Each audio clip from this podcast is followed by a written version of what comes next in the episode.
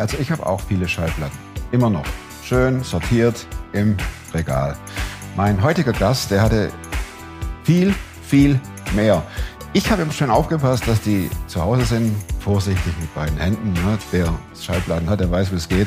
Er zack drauf und die Meute hat gestampft und abgedanced. Er war Disc-Jockey. Und nicht nur das, sondern er hat eine eigene Disco.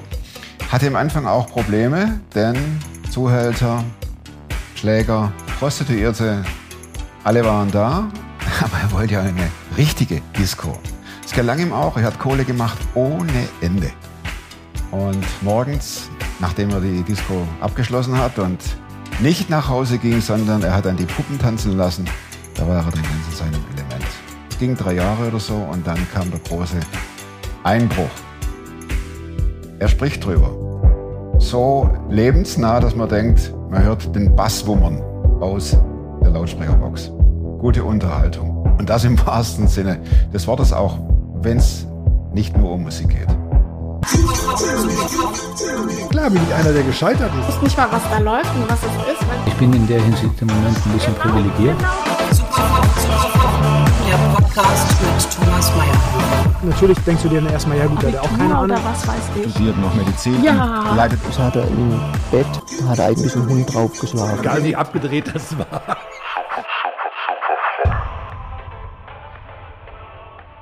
in deinem, in deinem Zweizeiler stand, du hattest eine Disco. Ja. Wie kam es denn da dazu? Wann waren das vor wie vielen Jahren? Wir haben jetzt Äh, 2022. 1982 bis 1985. 1982. Was lief denn da? Bee Gees? Äh, boah, Äh, nee, es war ja so 80er Jahre Musik, ne? also Neue Deutsche Welle ein bisschen. Äh, Ja, gut, das da war noch alles. das Da war nie so meine, ne? war einiges, also da waren gute Sachen, aber hier äh, Reggae auch, ne Bob Marley, äh, boah, ich weiß gar nicht mehr, die anderen weiß ich jetzt vom Titel her gar nicht mehr, aber da lief wirklich gute Musik. Ne? Hattest du das Gebäude gestellt oder warst du auch der Disc-Jockey? Äh, beides. Also ich habe die Diskothek gemietet und ich war selber die Jockey auch dann. Wie hieß die? Äh, Holiday Holiday. in Rheine im Okay. Münsterland. Wie viele Leute passten da rein? Ähm, ich meine, ich weiß nicht mehr genau, ich meine 200, meine ich. Also war nicht so groß. Ne? Ja, aber Meine immerhin. 200, wenn sie richtig Ja. voll war. Wenn ich meine Shows hatte, meine Misswahl, Misterwahl, Hypnose-Shows und Also nicht nur Abdancen, sondern auch richtig Entertainment. ja. Und da war der Laden immer rappelvoll. Ne? Wie kommt man auf die Idee, eine Disco zu eröffnen, zu mieten? Gute Frage. War irgendwie mal mein Traum. Aber ähm, es hat nie dazu gereicht, einmal vom Geld her. Hm. Und, ähm, und ich habe dann eines Tages äh, ein leerstehendes Lokal gesehen in Rheine, äh, wo ich zu der Zeit gewohnt habe. Und äh, ich war auch bei der Bundeswehr dort. Und da habe ich dann gedacht, so, das ist es. Äh, ich habe fahrender Dischockey gemacht vorher, äh, auf Hochzeiten, bei der Bundeswehr, auch ein Offizierscasino. Und äh, das hat mir richtig Freude gemacht. Ich hatte eine eigene Schallplattensammlung bis ähm, von den 50er Jahren an bis 80er Jahren, also alles quer durch. Wie viel? Boah, weiß ich nicht mehr. Kommt ein richtiger Freak, der weiß, wie viele wie viel Platten er Nee. hat. Oder nicht mehr. Ist ja schon 40 Jahre her. Nein, ich habe, äh, ich hatte ja, da war ja alles, ich hatte Single, ich hatte LPs, ich hatte Maxi-Singles, ne, die waren ja damals Ah. viel länger, ne, Ja, ja. und viel besser noch mit Ja, ja. viel äh. Einlagen, ne. Ich auch. Ja, äh, das Mhm. war und dann habe ich damit einfach angefangen. Ich habe die Schallplattensammlung in die Diskothek rein ähm, und habe dann äh, mir alles andere äh, finanzielle von Automatenaufstellern, äh, Automaten, äh, ja Aufsteller von Zigarettenaufsteller, Coca-Cola. Damals kriegte man auch richtig Prämie, wenn man sie mit ins Geschäft nahm. Und damit habe ich dann einfach angefangen. Einfach losgelegt, ohne ohne äh, die Bücher zu sehen, ohne mh, zu sehen, welches Publikum da herrscht. Äh, na, ich, die, die war ja zu, Diskothek. Die hatte vorher sogar einen Zuhälter gehabt und der hat die sogar angesteckt. Also ich hatte hinterher äh, Probleme, die Diskothek zu versichern. Musste dann Hapag-Lloyd für 5000 D-Mark im Jahr, musste ich die, weil die einzigen, die mich versichert haben. Aber mir alles egal. Meine Weil- Frau weil- war dagegen, hat gesagt, ich nicht, ohne mich, du unterschreibst alles alleine. Es war mir alles egal. Ich hatte meinen Traum verwirklicht, eine eigene Diskothek. Seid ihr noch zusammen?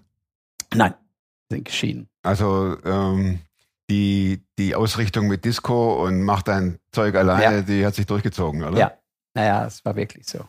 Naja, er hatte überhaupt kein Interesse daran. Du schautest nicht in die Bücher? Ja. Das heißt, unter Umständen hätte es auch eine Rocker- oder Prostituiertengegend sein können. Ja, damit habe ich dann nachher zu tun gehabt. tatsächlich. Ja. Ich, ich habe also, wie ich, wie ich aufgemacht habe, die Diskothek, ähm, habe ich einen Türsteher gehabt, der aus Rheine kam. Der hat, anstatt die ganzen Chaoten, die woanders Hausverbot hatten, rauszulassen, hatte die alle reingelassen. Bei dir. Ja. Ich hatte vor dem ersten Tag an, hatte ich fast täglich Schlägereien. Und ich war ein friedliebender Mensch. Ich habe noch nie im Leben eine Schlägerei gehabt. Ich bin allen äh, Ärger aus dem Weg gegangen und er hat die alle reingelassen. Und ich habe bis zu einem Jahr hat das ungefähr gedauert. Da war die Diskothek sauber. Da habe ich ihn auch rausgesetzt. Da habe ich einen anderen Türsteher genommen. Aber ein Jahr lang, also kann man wirklich sagen, regelmäßig waren Schlägereien. Und die waren heftig manchmal, waren heftig. Und da kann ich wirklich Gott danken, dass er mich in der Zeit, obwohl ich mit Gott noch gar nicht unterwegs war, dass er schon die Hände über mich gehalten hat. Ich habe nicht einen Schlag mitgekriegt. Ich habe Schläge mal verteilt, mit Gummiknüppel, aber ich habe nicht einen Schlag mitgekriegt. Also mitgekriegt heißt, du hast keine verpasst bekommen. ja. Okay, also mitgekriegt, aber visuell war schon. Ja, ja, visuell ja, ja. Ja. Wir haben immer alle zusammen, die Kellner, der Türsteher und ich, wir hatten alle Gummiknüppel und dann, äh, dann erstmal rein und die Lage sofort äh, sortieren und dann raus, bezahlen und dann raus. Hattest du keine Angst? Grundsätzlich hatte ich schon Angst, weil ich bin ein ängstlicher Typ und, Eben. Äh, und wie gesagt, ich war ein friedlicher Mensch, ja. Und das ging damals aus der Schule schon los. Ich bin allen äh, Kämpfen und allen Streit aus dem Weg gegangen. Ne? Und äh, das war für mich ganz neu. Das war ganz neu für mich und auch ungewöhnlich. Ähm, aber ich musste ja, sonst hätten die meinen Laden kaputt gehauen. Ne? Und meine Einrichtung. Und deswegen musste ich äh, mit eingreifen. Aber das war schon, das war schon heftig, ja. Und die heftigste Schlägerei, das waren zwei Brüder. Ähm, das, war, das war einer, der nannte sich Töter. Das war der gefährlichste. Der hatte alle Kampfsportarten, Boxen, Karate, Oh. Bodybuilding, alles zusammen. Wenn man den angefasst hat, der hatte der alles nur knochenhart, ne? Muskeln. Und das war die schlimmste Schlägerei bei mir. Und ähm, der wollte mir ans Leben. Der hat gesagt, wenn ich dich hier in Rheine irgendwo sehe, bist du tot. Und da habe ich mir eine Gaspistole gekauft. Und, und überall, wenn ich einkaufen war, bei Aldi und überall, bin ich mit der Gaspistole rumgelaufen, ne, 9 Millimeter. Das wollte ich machen. Ne? Als friedliebender Mensch und als einer, der auch Angst hat, Mhm. hattest du ja dann doch einen Ruf weg, oder? Damals Spätestens einen ab Ruf dem weg, ja. Zeitpunkt, als du der Inhaber, Besitzer, Mieter der Diskothek warst. Ja. Ich habe gerade nicht umsonst gesagt, ich hatte mit allen äh, Verbindungen. Ich hatte dann mit Barbesitzern und Zuhältern, Prostituierten, die auch bei mir in ins Lokal kamen, ne? äh, wo ich dann auch dahin ging und habe dann äh, einen Champagner getrunken. Und ich habe mit einer sogar angebändelt, wollte mit der ein Verhältnis anfangen, aber sie wollte nicht. Ne? Gott sei Dank. Gott sei Dank. Und äh, das war schon, war schon heftig. Nachtleben, also ist, ist schon heftig. Was zog dich an diesem Nachtleben an? Ist ja Ähm, witzig. Was zog dich an diesem Nachtleben an? Eigentlich zieht es ja. einen aus, ne? Ja, immerhin, richtig. Wenn man das mal. Ja, richtig. Also ich bin, ich komme aus einer, wie soll ich sagen, armen Familie, aber normalen Familie. Ich habe noch fünf Geschwister, einen behinderten Bruder und äh, wir waren immer normal, also nicht reich und wir haben nie viel Geld gehabt und ich denke heute, dass mir das viele Geld zu Kopf gestiegen ist. Ja, ich habe mir nachher nur große Sachen gekauft. Äh, unter einem Fünfer BMW lief gar nichts. Rolex-Uhr, Dupont-Feuerzeug, äh, Schuhe für ein paar hundert Euro. Ja, also richtig auf die Sahne gehauen. Ich wollte einfach die Sau mal rauslassen, weil ich so viel Geld hatte. Und das Geld habe ich abends genommen, in eine Tasche gesteckt und dann nachts, wenn meine Diskothek zu war, in andere Diskotheken und dann High Life, ne? der große King. Mit meinen Angestellten, alle freigehalten, rundengeschmissen. Hattest du einen Spitznamen? nee, Oder ein Alias? nee. Oder gingst du unter Einfach nur Jürgen. Einfach nur Jürgen immer. Jürgen. Das war ja, so. der Jürgen kommt wieder, der ja, ja. lässt die Puppen Ich war tanzen. überall bekannt, ja, in Rheine. Ah. Wir wussten auch genau, welche Diskothek äh, nach meiner auf hatte noch, ne, bis meine macht um drei zu, normal. Dann äh, gingen wir in die andere, die ähm, war bis sieben Uhr auf. Danach ging es dann noch in die Fernfahrerkneipe, die machte erst um sieben Uhr auf. Kommt ihr hier mit den, mit den Ladies in die Ja, Fernfahrerkneipe? ja, ja, ja, auch. Und dann haben wir noch, äh, dann sind wir dann nachher noch zum Kaffee, Kaffee getrunken, war es halb zehn, zehn Uhr und dann nach Hause. Ne? Ins Bett. Und dann im Bett bis drei, vier Uhr geschlafen und dann vielleicht noch ein bisschen einkaufen und dann um fünf, sechs Uhr, glaube ich, dann ging es wieder los. Ne? Also ich kann mir das heute gar nicht mehr vorstellen. Ich weiß auch nicht, was mich in den drei Jahren geritten hat. Drei Jahre ging das nur. Drei Jahre nur, ja. Aber ganz intensiv. Mit allem, was dazugehört. Ganz oben und dann ganz unten. Das heißt ganz oben. Ganz oben auf der Höhe, wie, schon klar. Kohle ne, wie, meine, wie meine Diskothek richtig am Laufen war nach einem. Jahr Mhm. und äh, ich wirklich viel Geld verdient habe, keine Steuern gezahlt habe, keine Steuererklärung gemacht habe, keine Steuern gezahlt, war mir alles egal. Ich war einmal unwissend, zum zweiten gleichgültig. Der König von Rheine. Ja, König von Rheine, so ungefähr. Nicht von Mallorca, aber von Rhein. Aber Mallorca ist auch unsere zweite Heimat. Ja. ja, und dann habe ich, und dann ähm, war ich auf der Höhe, ne? Und äh, dann war natürlich zwangsweise beim, Dis beim Dischjockey sind ja auch immer die Frauen stehen darum, ne, um die Dischjockey. Und dann lernte ich Frauen kennen und dann war es gar nicht mehr äh, weit von der Hand, dass ich dann die ersten Seitensprünge machte. Mhm. Und so habe ich mir auf einmal richtig Gefallen daran. Die Frauen, denen gefiel das auch. Dickes Auto, viel Geld ne? Ja. und äh, immer alles ausgeben. Und, äh, und so habe ich alle Frauen genommen, die ich kriegen konnte und bin mit denen fremdgegangen. Das konnte natürlich nicht lange gut gehen, Mhm. bis einer der Frauen aus Eifersucht oder wie immer äh, aus meiner Freundin zu meiner Frau hingegangen ist und hatte das gepetzt. Ne? Die wusste das ja so oder so, oder? Ich glaube, die hat das vermutet. Ja, ja. Wenn ich gesagt habe, ich fahre heute zur Metro und äh, heute Nachmittag und bin dann zu einer Freundin gefahren, eine Verabredung gehabt, ich denke, die hat sich das gedacht. Und ich habe noch versucht abzustreiten, aber das ging nicht mehr. Die, die Freundin saß mit dabei bei meiner Frau und hat dann alles erzählt. Nee, ich hatte am Anfang noch abgestritten, aber das ging nicht mehr. Konnte ich nicht. Peinlich. Das war peinlich, ja. Und wir hatten zwei Kinder. Zwei Mädchen. Hast du das Vergnügen vor deine Kids gestellt? War dir das wichtiger? Dass du einfach sagtest, ich äh, brauche das und ich Ja. will das? Ja, ich habe meine Kids geliebt, aber ja, einer Frau kam ich irgendwie nicht so richtig klar. Sie war nicht mein Typ. Ja, ich, das war meine zweite Frau. Mhm. Meine erste Frau äh, habe ich verloren durch Ehebruch mit meinem besten Freund bei der Bundeswehr. Und ich glaube auch im Nachhinein, dass mir das einen Knacks gegeben hat mit dem Fremdgehen. Ich hätte von meiner Erziehung her, meinem äh, Charakter her, wäre ich im Leben nicht fremdgegangen. Aber da bei der ersten Frau, äh, da hat mein bester Freund, mit der immer mit mir zur Bundeswehr gefahren ist nach Rheine, äh, wie ich auf dem Unteroffizierslehrgang war, war der zu Hause und äh, meiner Frau fremdgegangen. Ja. Und das, ich glaube, das hat den Knacks bei mir gegeben, dass ich, äh, dass mir das alles egal war. Ich habe jede Frau genommen, meine Frau zu Hause interessierte mich nicht mehr. Die Kinder habe ich geliebt, aber äh, irgendwie, man ist ja dann im Rausch, ne? auch dieses Nachtleben, man ist ja tagsüber ist man da gar nicht richtig ansprechbar. Ja, man, ist ja, man ist ja total kaputt noch und da war ich ja noch 40 Jahre jünger. Ne? Oder Dass deine 35. Frau das mitmachte, deine damalige, wenn der äh, Ehemann morgen um halb zehn nach Hause kommt? Mhm. Die, Die hat, das hat die alle mitgemacht. Stillschweigend. Aber ich denke, sie hat was vermutet schon. Denke ich auf jeden ich meine, Fall. sie hatte ja dann auch Geld, natürlich. Ne? ja, ja, Also, ja, ja, klar. Mhm. die- Aber Ja. das ist, was willst du mit Mhm. Geld? Was ist das? Ja, Ne? sage ich heute auch, aber Ja, du bist da oben und dann kam es nach, ja. wie vielen Jahren kam der Abschluss? Nach drei, sagtest du? Äh, eben? nee, schon früher. So nach zwei, zweieinhalb Jahren äh, eröffnete eine große Diskothek in Rheine, also Konkurrenz, eine Mhm. riesengroße Diskothek. Und ich habe, äh, und dann liefen die Völker natürlich, meine Gäste, alle dahin, Neugier zu gucken. Und ähm, bei mir wurde es leer. Und dann habe ich äh, gedacht, na ja gut, wenn ich jetzt ein halbes Jahr halte ich aus, bis die alles gesehen haben in neuen Diskothek, dann kommen sie wieder zurück. Aber sie kamen nicht. Und dann habe ich nochmal äh, gedacht, okay, dann nimmst du nochmal einen Kredit auf bei der Bank von 30.000 D-Mark und habe nochmal neue Lichteffekte reingemacht in die Diskothek, noch ein bisschen verändert, umgebaut. Hat gar nichts gebracht, überhaupt nichts, außer dass mein Schuldenberg höher ging. Ja, und dann ging das so weit, dass, ähm, dass ich auf einmal anfing, dass auf einmal anfing, konnte ich meine Rechnung mehr bezahlen. Da ging das los. Konnte ich die ersten Rechnungen nicht mehr bezahlen. Und Finanzamt kam mir dann auf die Schliche. Und zum Schluss saßen die Finanzbeamten bei mir in der Diskothek abends und haben geguckt, was ich an Umsatz mache. Ne? So, so schlimm war das dann. Ne? Ja, und dann kam, dann bevor es ganz Ende war, dann kam meine jetzige Frau ins Spiel. Und das war der große Wendepunkt in meinem Leben.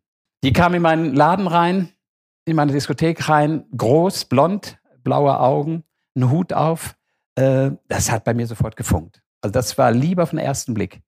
Und ähm, sie kam aus Holland, weil sie wohnte in Holland, ich glaube zwölf Jahre so, war dort mit einem Mischling verheiratet, der immer auf Tournee war, also auf Montage war, äh, drei Monate in der ganzen Welt, äh, viel Geld verdient hat. Man, meine Frau hatte eine Menge Geld, konnte darüber verfügen zu Hause, hat alles damit gemacht, also so ähnlich wie ich.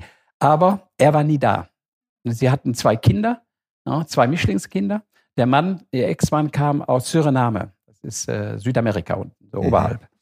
Und ähm, ja, und diese beiden Kinder, das war ein Mädchen, die ist geistig behindert, 80 Prozent, und der Junge. Und ähm, wie sie in meine Diskothek kam, wie gesagt, da hat's gefunkt bei mir und bei ihr anscheinend auch. Und wir haben uns sofort ineinander verknallt. Äh, wir haben uns verabredet und haben uns getroffen. Ich bin eine halbe Stunde zu spät gekommen beim ersten Mal. Äh, trotzdem war sie noch da. Also ich denke, Gut. das war Liebe. und äh, ja, und dann haben wir zusammen, sie hat bei mir gekellnert, und dann haben wir zusammen versucht, ähm, achso, sie hat sich dann scheiden lassen auch. Und ich mittlerweile auch. Ne, meine Frau hat die Scheidung eingereicht. Sie hat sich auch scheiden lassen, hat die beiden Kinder mitgebracht nach Rheine. Und dann hat sie bei mir in der Diskothek im Haus, war eine Wohnung frei. Dann hat sie da äh, mit mir zusammen gewohnt, hat auch gekellnert bei mir die letzte Zeit. Aber es nützte alle nichts. Das ist ja auch nicht äh, konfliktfrei, so eine Situation, oder? Oh ja. Vor allen Dingen, ich hatte, wie ich meine Frau kennenlernte, hatte ich noch, noch einige Liebschaften nebenbei. Ja. Ja, aber meine Frau bis heute, die ist direkt klar raus und das schätze ich an ihr. Äh, kann nicht jeder vertragen, aber man weiß immer, wo man dran ist bei ihr. Und sie hat sofort gesagt, entweder lässt du deine Liebereien sein oder ich rufe meinen Ex-Mann an in Holland und der holt mich sofort wieder ab. Und das hat gesessen. Da habe ich sofort mit allen Liebereien Schluss gemacht und dann nur noch, nur noch Blick auf Jutta. Nur noch Jutta. Ja. Ja, und dann war es im Februar 85, war es soweit. Ich konnte nicht mehr bezahlen. Ich hatte schon einige Sachen, hatte nämlich schon weggefändet. Mein Auto war weg. Meine Rolex-Uhr hatte ich teilweise gefändet, teilweise verkauft, ja. Und äh, auf einmal war alles futsch. Die Freunde waren weg, nichts mehr da. Und ähm, dann sind wir 1985 im Februar, äh, Jutta und ich mit den beiden Kindern, sind wir da nach Essen, haben alle alles abgebrochen in Rhein. Ich habe nur meine Schallplattensammlung mitgenommen, die war mir ja heilig. Alles andere drin gelassen und dann äh, nach Essen runter. Und wir hatten, also ich hatte nichts mehr, nur noch ein paar Kleidungsstücke. Und die. Platten? Was? Die Und- Schallplatten auch noch, ja, ja. Ja. Aber sonst kennt nichts mehr. Ne? Alles andere war gefändet, war verkauft. Äh, die Jutta hatte ein paar kleine Möbelteile und das war alles. Und so sind wir dann nach Essen runtergekommen, praktisch mit null. Die Kinder von dir blieben bei deiner Frau, Ja, die sind bei bei meiner deiner. Ex-Frau. Ja, die ist auch wieder, kurz danach war die auch wieder verheiratet. Ne? Mhm. Die war dann wieder versorgt. Ne? Ja, und dann sind wir nach Essen runter und dann hat, dann kommt meine Mutter ins Spiel. Eine ganz lebendige Christin, die liebt Jesus, hat Jesus geliebt bis zum Ende und ist vor vier Jahren, glaube ich, gestorben mit 93. Und äh, sie hat uns aufgenommen in ihre Wohnung. Die waren beide schon über 70, meine Eltern. Hat uns aufgenommen in ihre Wohnung, viereinhalb Raum, mit den beiden Mischlingskindern. Und das war natürlich auch nicht konfliktfrei. Wenn sie auf der Straße mit den beiden spazieren war oder einkaufen war, dann kriegte sie natürlich äh, von Nachbarn, ne, Frau Funke, was haben Sie denn für Kinder da? Ne? Wo können Sie nicht an vernünftige Kinder anschaffen und solche Sachen? Und dann hat sie nur gesagt, ach, wissen Sie, Gott liebt alle Kinder. Schwarz, weiß, gelb, Gott liebt alle Kinder. Ne? Na, war der Fall erledigt. Ne? Aber, und dann, dann, das war der springende Punkt. Meine Mutter war das Hinweisschild für meine Frau, Jutta, dass sie zum Glauben gefunden hat und auch für mich, dass ich wieder zurückgefunden habe zum Glauben. Ich hatte ja mit 18 Gott und Kirche abgeschlossen. Das heißt, dass du vor deiner Bundeswehrzeit und vor der Diskothekenbesitzerzeit irgend schon eine Begegnung mit Gott hattest oder eine, so Ja, eine, meine- eine Grundlage Ja, meine Mutter hat uns immer mitgenommen. Mein Vater war Atheist. Meine Mutter hat uns mitgenommen, immer in die Gemeinde. in die Und Kirche oder Ich, bitte? in die Kirche? Äh, nee, Stadtmission war das damals. Stadtmission? Nee, Stadtmission. Ah, okay. Und ähm, Grüße an die ganzen Stadtmissionen. Hört gut zu. ja. Und, äh, und mein Vater hat immer gesagt, komm, haut ab, geht in eine Disco, genießt das Leben. Und meine Mutter hat gesagt, äh, komm mit in die Gemeinde, ne? komm zu Gott, komm zu Jesus. Also es war immer ein Tauziehen zwischen den beiden. Ne? Und wir haben dann, leider hat meine Mutter damals verloren. Also ich habe noch die Konfirmation mitgemacht, noch freudig mitgemacht, habe einen super Pastor gehabt, der hat mit uns Fußball gespielt. Ich habe Bibelverse gelernt, alles gut. Aber nach der Konfirmation, so mit 14, 15, äh, da war vorbei. Ne? Kamen während deiner High-Level-Disco-Zeit nie Bibelverse von früher in den Nee. Kopf? Gar nichts. Alles weg? Ich habe ja, ich habe Gott ganz weggeschoben, Kirche und Gott ganz weggeschoben. Für mich, ich war in so einem Rausch, wie gesagt, ich weiß heute noch nicht, warum ich das, äh, warum ich das so getrieben habe, warum ich Mhm. diese drei Jahre so gelebt habe, weiß ich bis heute noch nicht. Also das war wirklich ein Rausch, kann ich nicht beschreiben. Und meine Mutter hat für mich immer gebetet, geweint und äh, auch. Geld geschickt, wenn ich kein Geld hatte mehr. Ne? Also ganz liebe Mutter und äh, es hat sich gelohnt. Sie musste lange warten, ne? äh, 15 Jahre, 18 Jahre, bis ich dann wieder zurück zu Gott kam. Ne? Die ähm, Gespräche mit deiner Frau zeigten Auswirkungen zwischen ihr und Durch meine Mutter, ja. Meine Mutter hat uns in den drei Monaten, wo wir da gelebt haben, in der Wohnung, hat sie uns die Liebe Jesu vorgelebt. Sie hat nicht viel erzählt, aber sie hat alle Liebe rübergebracht äh, und äh, vorgelebt. Vor allen Dingen an, für meine Frau, für die Jutta. Weil sie kommt aus dem Katholischen, hatte eine Abneigung gegen Kirche und gegen Religion, Mhm. ne? gegen Gott. Ne? Vorgelebt heißt auch zum Beispiel, gerade wenn sie solche Nachbarn, äh, äh, wenn sie angequatscht wurde wegen den Ja, Kindern, ja. Dass er Ja. sagte, ach komm, Ja, Gott liebt alle. Genau. Und sie hat uns verwöhnt von vorne bis hinten. Aber sie hat uns natürlich auch wieder mit in die Stadtmission genommen, ne, in ihre Gemeinde. Würdest du sagen, dass das ein Anfang zur Rückkehr war? Ja, ja, das Wie war. lief das bei dir ab? Ja, ich wurde wieder daran erinnert, was, was meine Mutter geprägt hatte im Kindesalter, im jugendlichen Alter. Und ich wurde wieder daran erinnert, dass es einen Gott gibt. Ja. Und, ähm, aber ich hatte, ich hatte jetzt, ich denke, wir haben im Anfang meiner Mutter zuliebe, sind wir am Anfang mitgegangen zur Gemeinde. Ich glaube nicht, dass wir den Drang von alleine gehabt hätten. Ja. Wir sind meiner Mutter zuliebe mitgegangen in die Stadtmission. Es war alles schön, gemütlich, die, die äh, Leute waren nett. Wir haben super Predigten gehabt, aber es rauschte alles an uns vorbei. Mhm. Ja, das war so, das hat uns gar nicht irgendwie interessiert. Ne? Ich denke, es war viel aus, mein, aus Liebe zu meiner Mutter. Ja, das Hm. spricht für euch. Ja, und dann haben wir dann haben wir dann eine eigene Wohnung bekommen in Essen und wir haben dann auch im äh, Mai 86 haben wir geheiratet und dann im Oktober 86 da kommt jetzt die 180 Grad Drehung. Nämlich, 86 im Oktober, äh, 18. Oktober 86, äh, da kam ein Missionar ähm, in diese Stadtmission, hat eine Woche so eine Missionar, eine Evangelisationswoche gehalten. also jeden Abend ein bestimmtes Thema. Ja, jeden Abend ein bestimmtes Thema. Und er hat ähm, ein, diesen Abend hat er über das Thema Liebe gesprochen. Und da hat es uns alle beide erwischt. So, als wenn Gott, als wenn wir allein im Raum wären, im Saal, und als wenn Gott uns alleine angesprochen hat. Äh, Meine Frau und mich, wir konnten nicht mehr anders. Und als sie dann aufgerufen haben, äh, ihr unser Leben Jesus zu übergeben, da konnten wir uns nicht mehr zurückhalten. Wir spürten, wir sind jetzt dran.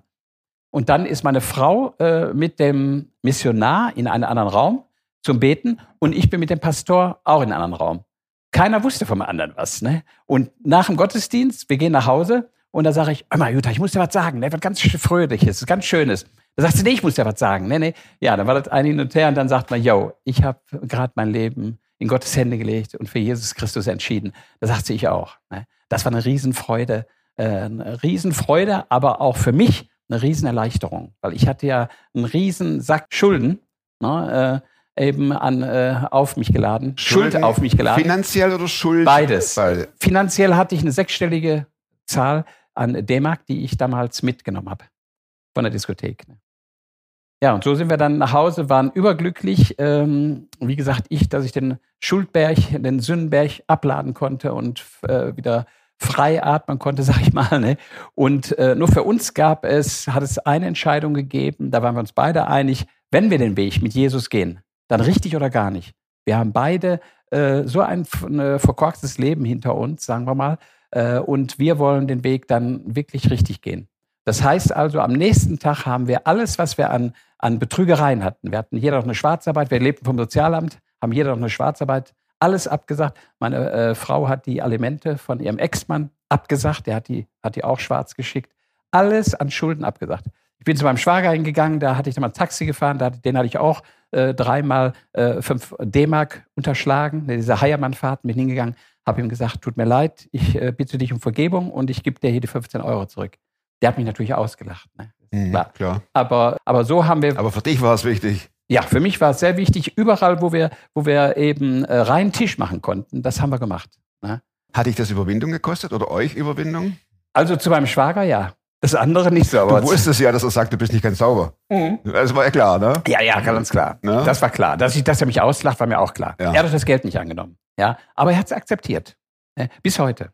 Er weiß das von uns, dass wir Christen sind und er weiß, wie wir leben und er akzeptiert das. Ja, und dann ging das los. Ähm, dann bekamen wir nach und nach noch drei Kinder, drei eigene Kinder. Also jetzt waren wir mit fünf Kindern. Ne, meine beiden Stiefkinder, die behinderte Tochter, der Junge und drei eigene Kinder.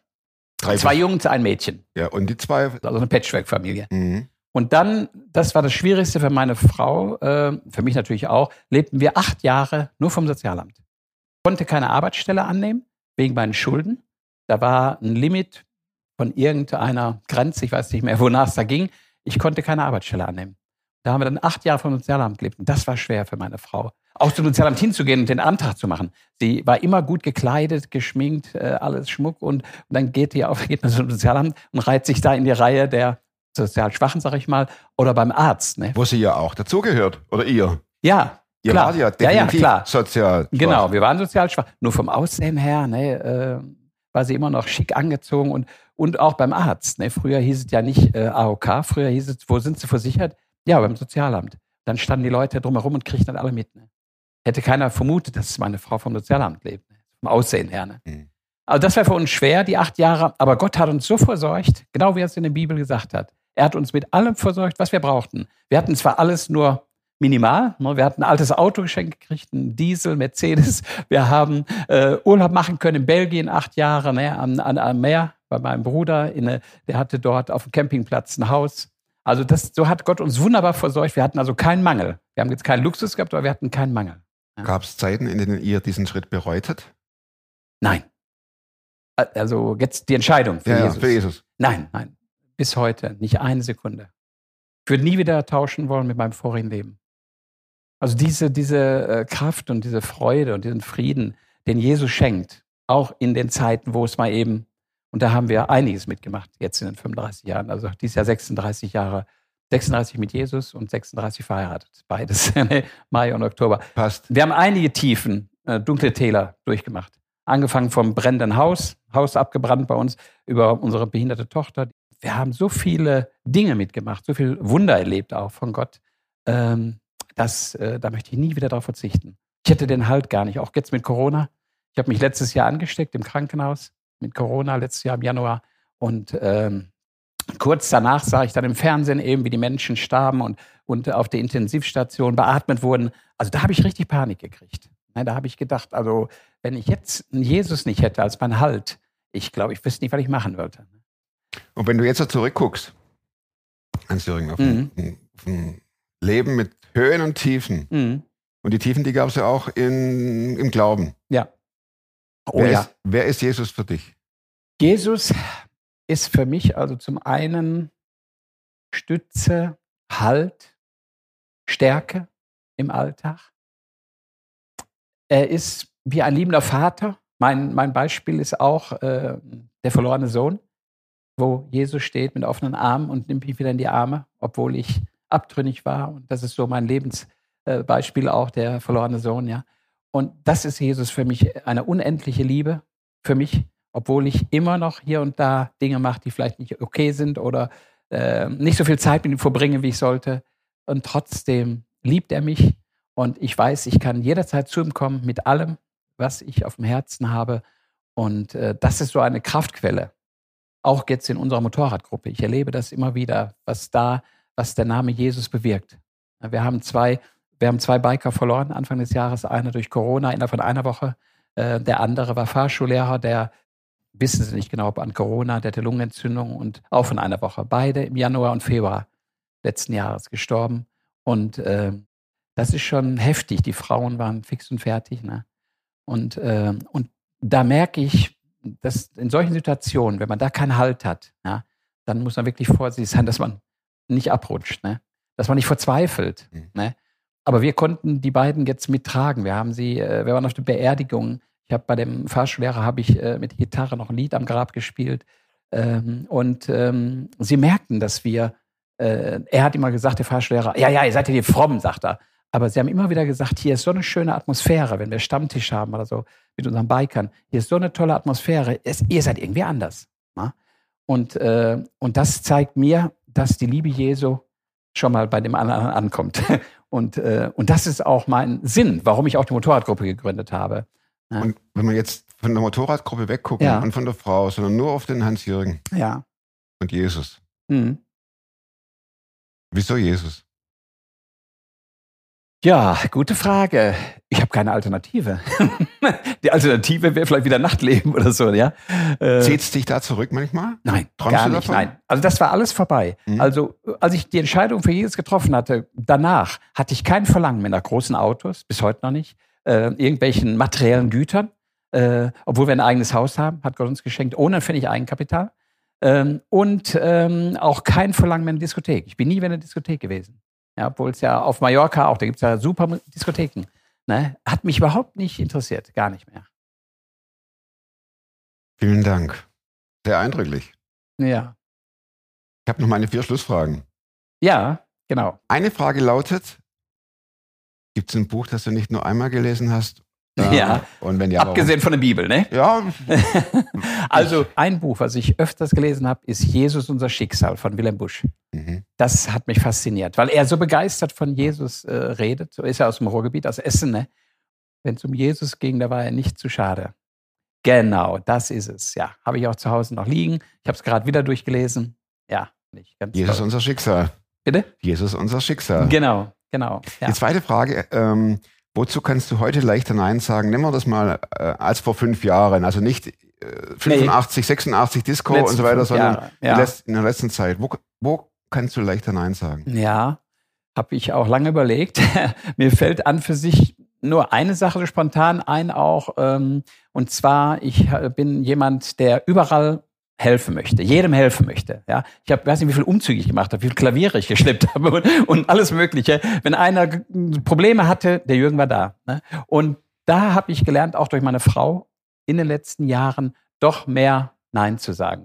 Ist irgendwas noch eingefallen zu Hause? Jetzt weiß ich nicht mehr. Aber das Vielleicht ist kommst das du bei der dritten Frage, nämlich Ja, welche Überzeugungen, Verhaltensweisen und oder Gewohnheiten, die du dir angeeignet hast, ja. haben dein Leben definitiv verbessert.